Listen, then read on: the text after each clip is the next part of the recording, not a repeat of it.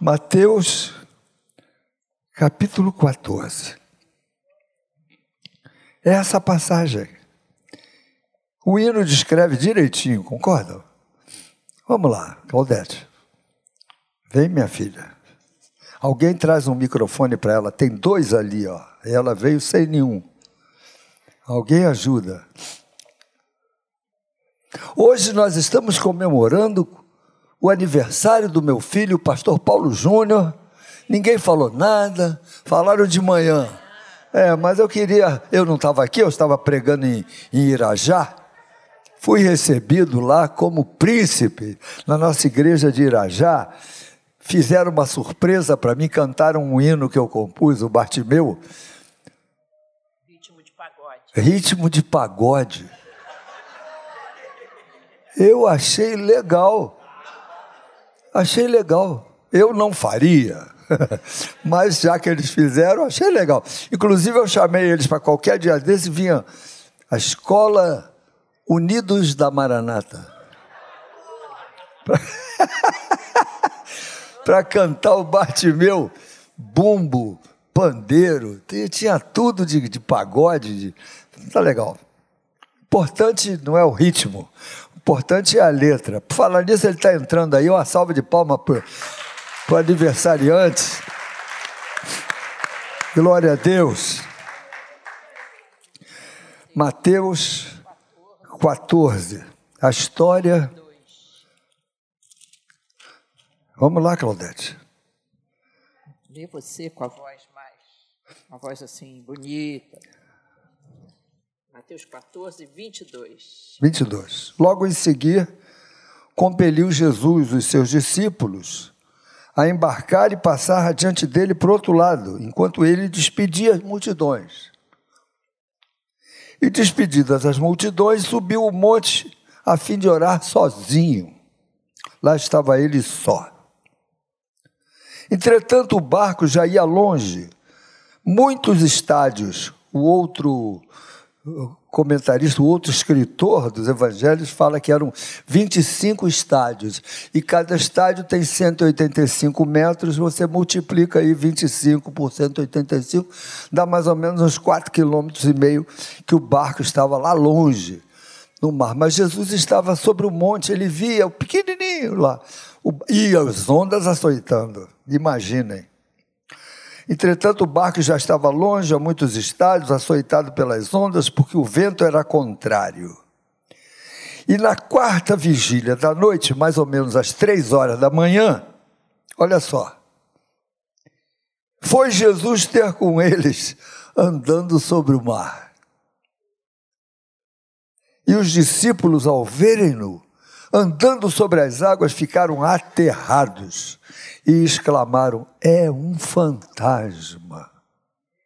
E tomados de medo, gritaram. Imagina a situação de noite, vento, onda, mar bravio, um vulto andando sobre as águas, fantasma, socorro! Imagina os discípulos gritando.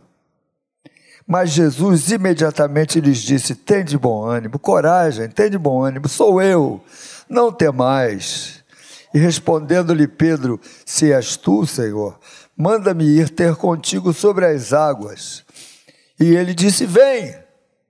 E Pedro, descendo do barco, andou sobre as águas e foi ter com Jesus. Pedro foi o primeiro skatista. Sem skate. Andou sem skate. Não, não, Ele não é skate, não. É, hã? Surfista. É, é, é, tudo mesma prancha, só que um é na terra, outro não. Só muda, só, só muda o lugar. Pedro andou sobre as águas e foi ter com Jesus. Reparando, porém, na força do vento, teve medo e, começando a submergir, gritou: Salva-me, Senhor. E prontamente Jesus, estendendo a mão, o tomou e lhe disse: Homem de pequena fé, por que duvidaste? E subindo ambos para o barco, cessou o vento. E os que estavam no barco o adoraram, dizendo: Verdadeiramente és filho de Deus. Que, Que milagre maravilhoso, meus irmãos. Esse texto, ele formidável. Ele tira vários ensinamentos para a nossa vida. O momento que isso aconteceu está inserido entre tristezas, vitórias e coisas inesperadas. Vocês imaginam que no capítulo anterior, Jesus estava passando uma das suas maiores tristezas. Seu amigo João Batista, a voz que clama no deserto, havia sido decapitado de uma maneira tola, é, fútil. A menina dança, agrada o rei, o rei promete o que ela quiser. E a mãe? A mãe a instiga a pedir nada mais, nada menos do que a cabeça do maior homem nascido de mulher, conforme Jesus Cristo o definiu. E depois disso, o Senhor Jesus sai triste dali e vai orar. Quietinho, sabe quando você só quer ficar sozinho, quietinho, triste? Mas as multidões seguiam Jesus. Sabia que onde eles estavam estava menos. Então Jesus nem no seu sossego de dor ele pôde ficar. Porque ele tinha, diz a Bíblia, ele tinha misericórdia das multidões. Seu coração se apiedava das pessoas. E naquela situação, aquele povo todo seguindo, chega a hora da refeição. E o Senhor Jesus faz um milagre fantástico, que só Deus. Criar matéria,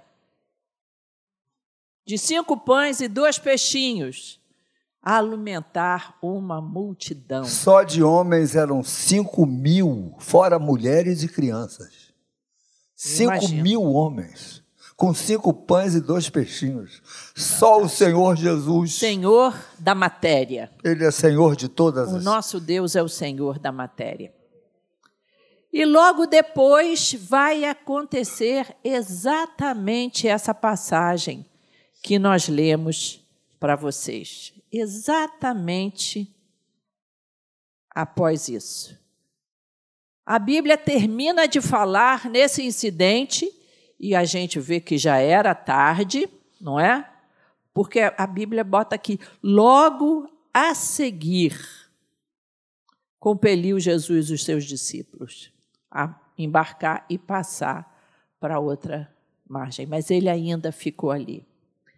E o que acontece aqui, ora bênção, ora tristeza, ora ventos contrários, nos mostra que a vida é assim. A vida se alterna de ventos contrários. Quando a gente é jovem, e graças a Deus por essa característica do jovem, a gente cheio de esperança, tudo vai dar certo, e não passa nunca pelo nosso coração as contradições. Quando eu me casei com a Claudete, eu fui para a lua de mel, mas eu não tinha emprego. Explica direito, podem achar que, que nós pois é, dois é, éramos eu, dois tinha destrambelhados. Tudo, tinha tudo para eu ter o um emprego. Nós éramos meio destrambelhados. Não, mesmo. nós éramos jovens. Nós, jovem, cara, tudo com, não é, com não, você marcamos o casamento porque ele tinha já um emprego, um emprego prometido. Pois é, mas só que houve uma mudança era um nos planos. Era um hospital federal e veio a notícia de Brasília que a contratação de várias especialidades. Só não ia contratar otorrino nem oftalmo. E eu era otorrino. Dancei.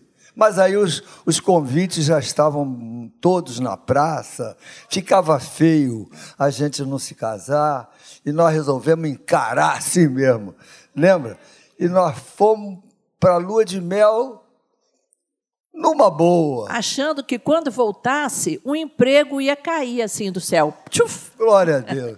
Não, ser jovem. É, é, sabe que é melhor ser assim, Claudete? Fosse... Olha, Paulo, não era nem fé, viu? Se a gente falar que era fé, nós estamos é, é, mentindo. É. Era. O que, que é? Não sei qual é a palavra, irmãos. Mas você sabe? É, talvez. Ousadia. Eu cheguei de lua de mel em algumas semanas. Não, na mesma semana. Na mesma semana. Sim. Providenci... Deus providenciou um emprego para mim na minha especialidade. E eu até atrasei de chegar na hora do almoço em casa, porque eu estava sendo Foi. contratado, a minha mulher já. Não, já... a primeira refeição, é por isso que eu não cozinho até hoje, porque parece que cozinhar lá em casa atrai assim. É... Sei Ai, lá. meu Deus. Sei lá. Então, e ele não chegava, não Lógico, tinha telefone celular. Assinando um contrato não tinha nada. Aí eu ligo para minha mãe aflita e digo: mãe, vem para cá porque o Paulo morreu. Ele não aparece, mãe. Ele foi cuidar de um emprego, já são três horas da tarde, ele não vem. Eu acho que ele morreu, minha mãe. Ah, minha mãe, coitadinha.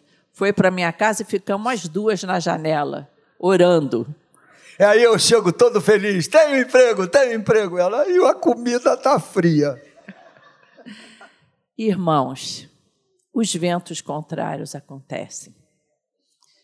E a gente tem o coração cheio de esperança, mas de vez em quando, mesmo depois de ter visto a multiplicação dos pães e peixes, eu imagino que os discípulos estavam muito felizes. Realmente ele é o mestre, realmente ele é o filho de Deus, ele é o Messias.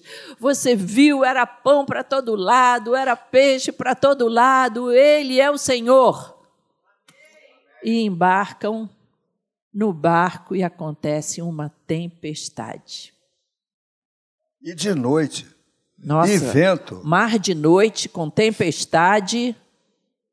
Eu sei que tem os um nossos irmãos aí do. Não era um tremendo navio, ah. era um barquinho. Meu Deus. Não sei como é que eles iam para o mar com aquele barco. É, eu acho que, que o Gilberto sabe bem o que, que é essa sensação, né, Gilberto? Comandante de grandes navios, imagina um barquinho no mar da Galileia e os ventos fustigantes. O interessante, meus irmãos, que andar sobre o mar é desafiar as leis da natureza.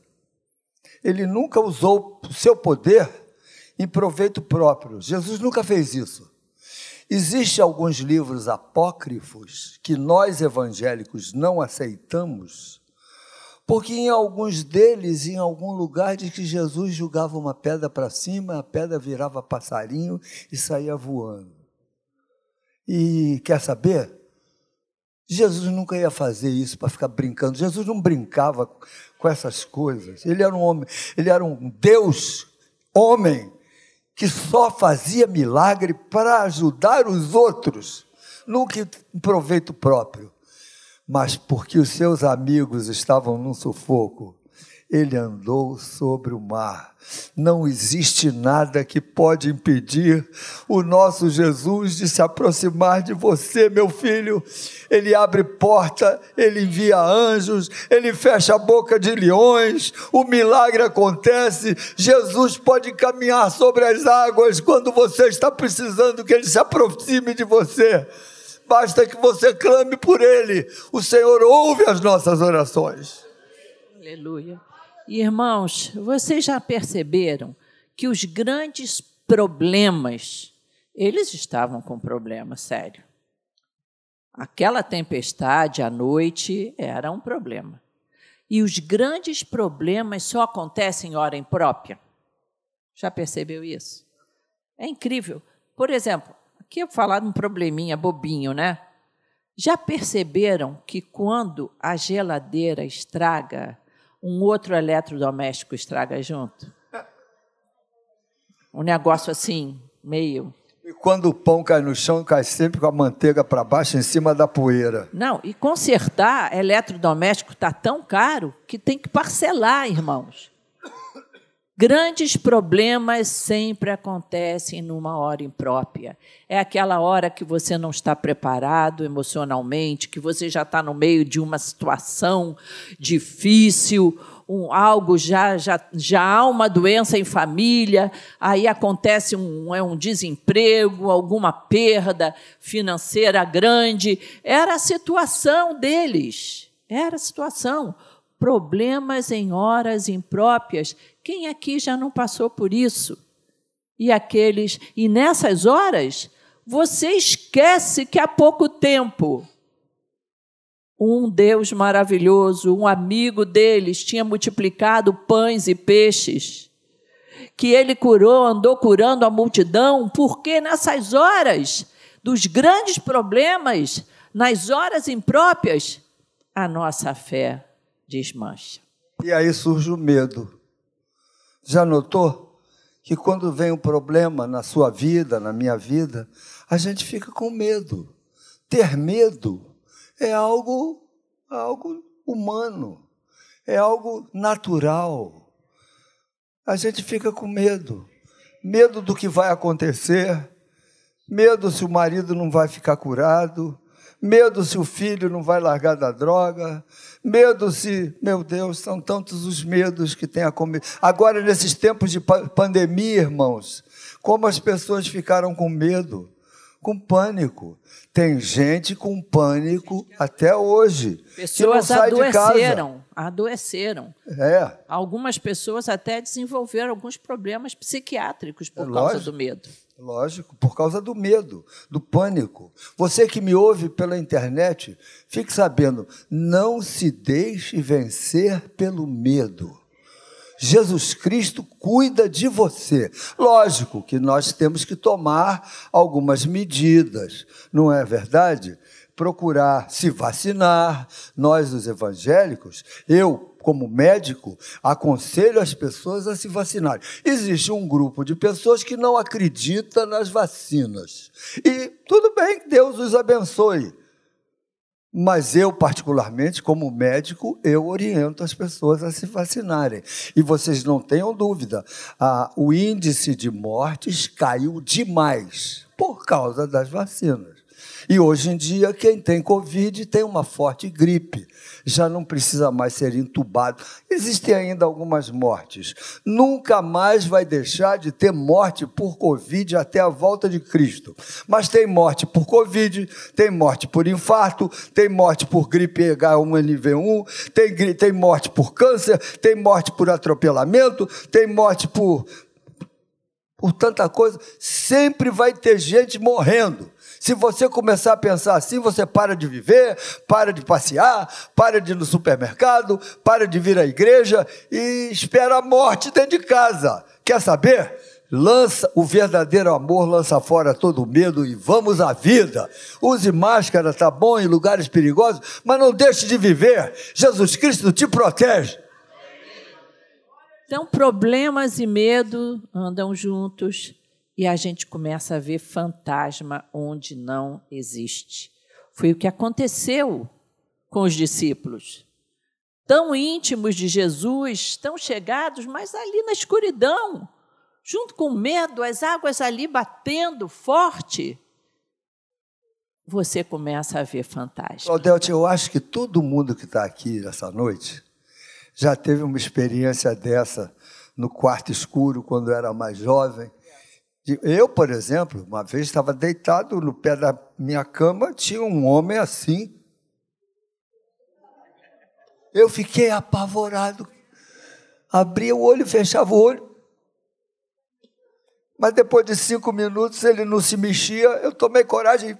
Era um cabide com um casaco. E eu penso, já deve ter acontecido isso com você um dia. Não precisa me falar, não, mas eu tenho certeza certeza que você já viu fantasma onde não existia.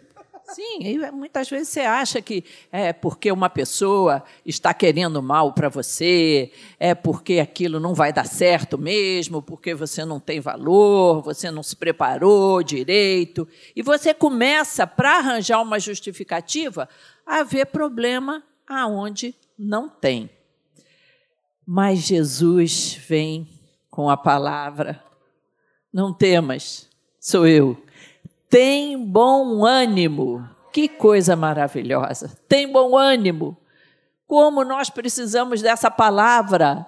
Ele disse isso para a mulher hemorrágica, anos e anos ali, sofrendo, fraquinha já. E ele diz para ela: tem bom ânimo. Você está doente, meu irmão? Tem bom ânimo. Tem bom ânimo. O Senhor está do teu lado, está tá, tá perto de você. Quando Paulo estava sofrendo toda uma perseguição para ser morto, um naufrágio, o anjo aparece para Paulo e diz: Tem bom ânimo, meu filho, eu tenho um plano na sua vida, você não vai morrer, não, que você tem que pregar em Roma. O plano de Deus é que você pregue em Roma, tem bom ânimo. Ainda deu um bônus para ele. Nem você e ninguém que está perto de você vai se perder. Nesse navio ninguém morre, porque você está aqui, todo isso. mundo vai se salvar. Que coisa, né? Eu amo esse texto porque é, é, a gente sente que a nossa presença com Deus pode abençoar quem está em volta. Também o paralítico na maca. Olha que coisa formidável. Que passagem também fantástica. Eu acho essa passagem uma das Eu coisas mais maravilhosas da Bíblia. Jesus dentro de casa, um monte de gente, Tiram quatro indivíduos vão para o telhado, fazem um buraco e descem um paralítico pela maca. Dois de um lado, dois do outro, descendo e tinham que trabalhar em conjunto, porque é. se o da frente descesse mais rápido, o paralítico, uh! Tinha Verdade. que descer ele na horizontal, bonitinho. E aí Jesus disse para o paralítico: Tem, Tem bom, bom ânimo, ânimo, a tua a fé, fé te, salvou. te salvou. Perdoados são os teus pecados. Tem bom ânimo. Irmãos, uma palavra dessa de Jesus muda o nosso destino. Nas aflições, tem bom ânimo. Lembra dessa palavra quando você estiver aflito, aflito. Olha, eu não preciso ser profeta para dizer que amanhã, segunda-feira, no corre-corre da vida, algum de vocês aqui vai ficar aflito. Pode crer. Tem bom ânimo. Se for você, lembra dessa palavra.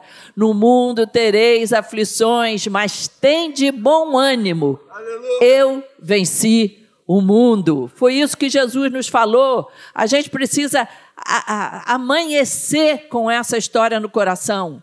Eu sempre digo para o meu marido quando eu acordo. É a primeira coisa que eu falo. Deixa que eu vou falar. Hoje vai ser um dia feliz. Tem de bom ânimo. Aleluia. Todo Aleluia. dia eu Glória abro o olho tá a Claudete lá. Hoje vai ser um dia feliz. Amém. Tem de bom ânimo. Amém. Eu já me levanto renovado. E a última palavra do dia também? Também tem uma última e ela, do dia. Meu Deus, não conta essa não. Você vai contar? Conta. Toda noite. Não vai. Ele sempre dorme antes de mim, mas aí eu vou lá para dar boa noite para ele e digo assim, querido, se eu morrer essa noite, eu te amei. Só isso. Aleluia. Olha, não trai urucubaca não, porque eu já falo isso há um bom tempo, estou viva aqui, não, tá? Tem você problema, fale não. isso para tua mulher, viu, filho? Você que quer ter uma esposinha alegre, amiga, investe. Tem homem que só quer sacar, não quer depositar. A mulher é igual a conta bancária. Se você não deposita, você não consegue sacar. Então, para sacar, tem que depositar. Não faz nem Pix, né? Não. Se o cara não investir, nem Pix tem. Irmãos, a resposta de Jesus faz toda a diferença. Nas nossas aflições, o segredo é fica perto dele. Fica perto dele. Hoje, pastor é, Ayrton pregou lindo aqui de manhã. Aliás, eu aconselho lindo. vocês a procurar a mensagem de domingo de manhã na Tijuca e ouvir, está na internet. É fácil. Você entra no site da igreja, você vê lá mensagem Maranata Tijuca de hoje, domingo pela manhã, pastor Ayrton. É, eu estava pregando em Irajá, mas eu já ouvi a mensagem do pastor Ayrton. Achei formidável. O nosso pastor Ayrton é um privilegiado. Ele tem memória fotográfica. Sabe o que é isso? Ele conhece os versículos de cor. Não precisa nem ler a Bíblia. Verdade. E ele falou, Paulo, algo que, que eu achei muito legal, que as pessoas ficam preocupadas em fugir do pecado. Né? Ele escutou já de outro pastor e eu agora já também aprendi que aqui está o pecado, aqui está Jesus. Se você estiver perto de Jesus, o pecado fica bem longe de você. E assim são as dificuldades, assim são os problemas, assim é a falta de fé. E você pede fé, Senhor, enche meu coração de fé, me prepara para os momentos difíceis. O segredo é esse: fica perto de Jesus. Não deixa para correr para o Senhor só no momento da aflição. Quantas pessoas vêm para Ele só quando o negócio fica difícil. Mas não, viva perto dele, porque na hora da dificuldade, ele vai te fortalecer. Ele vai dizer assim: Claudete, sou eu. Sou eu, estou pertinho de você. Mas eu estou aflito, o que vai ser, meu Deus? Sou eu. Essa é a diferença, meus irmãos. Não é autoajuda, não é aquela palavra, olha, vai dar tudo certo. É, eu tenho uns grupos de WhatsApp de, de colegas de várias áreas da, da minha vida, da minha juventude. Aí o pessoal, ah, pensamento positivo, estamos juntos, aquele negócio assim. Gente, Jesus, Ele é a diferença. Fica perto do teu Senhor Jesus, porque Ele, na hora que os teus olhos estiverem vendo fantasma, Ele vai dizer: Sou eu. Aleluia. Interessante, irmãos, é que Pedro, ele teve um, um pouquinho de, de falta de fé. Se és tu mesmo, será que é? Então manda que eu possa ir ter contigo. E não é que Jesus respeita a nossa falta de fé? Sabia disso? Quando você estiver orando, diz assim: Jesus, eu precisava crer mais, mas eu não tenho essa fé, Senhor. A minha fé é pequena, me ajuda. Jesus, me ajuda na minha falta de fé. Se você for sincero, Deus te toma pela mão. Foi isso que ele fez com Pedro. Vem, Pedro, vem. E Pedro foi. Mas só que ele olhou o mar, olhou o vento, ele, ele fracassou um pouco e começou a afundar. E ele grita: Senhor, me ajuda, me socorre. E a Bíblia diz que prontamente Jesus estende a mão. Quando você clama por socorro, Jesus estende a mão prontamente para você.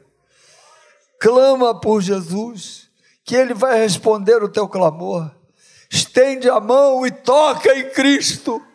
Ele está hoje aqui. Nós cantamos um hino lindo. Há muito tempo não se canta. Estende a mão e toque em Cristo. Ele está hoje aqui. E depois? Não se Tão distante que não veja ti. Muitas bênçãos, se quiseres, podes hoje fruir. Estende a mão e toque em Cristo ele está hoje aqui e está aí perto de você que nos ouve pela internet também. Estende a mão pela fé. Jesus pode estender a mão para você e tirar você desse sufoco que você está passando em nome de Jesus. Amém. Às vezes você pode ser aquele crente, aqui está raso, aqui está fundo. Sabe como é que é? é que anda na calçada, a gente, quando era criança, gostava, né? Pisa na calçada, pisa na rua, pisa na calçada, pisa na rua. Tem crente que é assim: aqui está raso, aqui está fundo. Mas, mais uma vez, se chegue a Ele. Outra vez, se chegue também. Eu digo isso para a juventude. A juventude é um momento muito difícil. E muitas vezes a juventude fica oscilando. Em momentos em que se sente mais crente, em momentos que se sente meio frio, em momento que entristece o coração de Deus, mas Ele tem um coração aberto para você. Ele sabe que nós somos pó. Ele entende a nossa natureza porque ele veio como homem para entender os desafios que eu tenho, que você tem. Não deixe nunca, nunca, que uma situação de inconstância espiritual afaste você de Jesus. As misericórdias do Senhor são infindáveis Ainda que sejamos infiéis, é o que diz a Bíblia, ele permanece fiel, ele nos salva. Aleluia. O lindo de tudo, concluindo, meus irmãos, é que quando Jesus sobe no barco, o vento cessa. Sabe o que, que eu entendo aí? Que quando Jesus entra no meu barco, a tempestade acaba. Você quer viver um, um mar, como nós chamamos na Marinha, né? eu fui médico de Marinha há 40 anos, mar de almirante. Céu de brigadeiro, mar de almirante. Sabe o que é mar de almirante? Aquele mar sem onda, lisinho. Você quer que o seu mar seja um mar assim? Deixa Jesus subir no teu barco. Convida o Senhor para caminhar contigo. Entra na minha vida muda minha casa. Tem um hino que a gente cantava aqui há muito tempo no canto. Entra na minha casa, entra na minha vida, com minha estrutura, cura todas minhas feridas. Santidade, quero somente a ti, porque tu, Deus maior, faz um milagre em mim. Você precisa disso essa manhã, essa noite, durante essa época toda que você tem vivido. Quem sabe existem pessoas estão me ouvindo agora, vivendo uma situação difícil, gente internada. Eu ontem fui visitar minha sogra, ela estava no CTI lá do hospital. Eu sou médico, né? então eu entro na hora que eu quero. E eu fui entrando, falei com o pessoal, oi gente, papapá. E fui ver a minha sogra. Ela está bem, ela tá, hoje ela saiu do CTI, já foi para o quarto. Aleluia, eu estava até falando lá em Irajá. Sogra não morre rápido, não. Sogra, é, sogra é sogra. Aleluia. A velhinha tem 94 anos, mas vai bater um 100 anos. Deus te abençoe. mas eu estava lá vendo a dona Odete e passei por uma um box de CTI. Olha, eu não tenho muito. Eu não, eu não tenho essas, esses, essas coisas assim, rompantes, de entrar num lugar e orar por uma pessoa que eu não conheço, mas eu senti um desejo de orar por aquela mulher. Eu olhei para ela, ela olhou para mim. Aí eu entrei, cheguei para ela e disse assim: Eu sou médico mas eu também sou pastor. Eu queria orar por você, você deixa? Ela olhou para mim e disse assim: Eu estou precisando. Fez um biquinho. e eu cheguei perto dela e perguntei: Qual é o seu nome? Ela, Sheila. Meu nome é Sheila. E eu coloquei minha mão assim perto dela, orei pela Sheila no meio da oração, ela estava em prantos. Ela colocou para fora toda aquele aquelas lágrimas que estavam presas na alma dela. E eu disse: Deus te abençoe. Te apega com Jesus.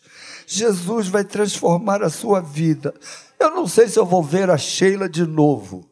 Amanhã eu devo visitar a minha sogra, mas ela já nem está mais no CTI.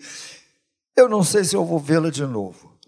Mas eu sei uma coisa: que quando a gente tem uma palavra que é movida pelo Espírito Santo, existe sempre um bom resultado. E é por isso que nós queremos agora orar por algumas pessoas. Quem sabe você está vivendo uma tempestade, um barco sendo julgado para lá e para cá. Eu não sei. Quem sabe você está vivendo uma situação difícil na família, no emprego, nas perspectivas de negócio, nas suas dívidas que estão se acumulando. Quem sabe é o seu filho, quem sabe é a sua casa, você não sabe direito o que, que vai acontecer. Nós queremos orar por você. Eu tenho certeza que Deus vai fazer um milagre na sua vida. Basta que você diga: Senhor, entra no meu barco, faz aquilo que os homens não podem fazer. Vamos nos colocar de pé, meus irmãos. Aleluia. Vamos nos Aleluia. colocar de pé, vamos orar. Paulo, eu gostaria de, nessa noite, que o Senhor Jesus nos permitisse usar uma palavra que está aqui no verso 31, prontamente. Nós somos filhos do Senhor, Ele é o nosso Pai. E quantas vezes os filhos não pedem rapidez? Já notou? Quando eles são crianças? Não sai da cola da gente enquanto não conseguir.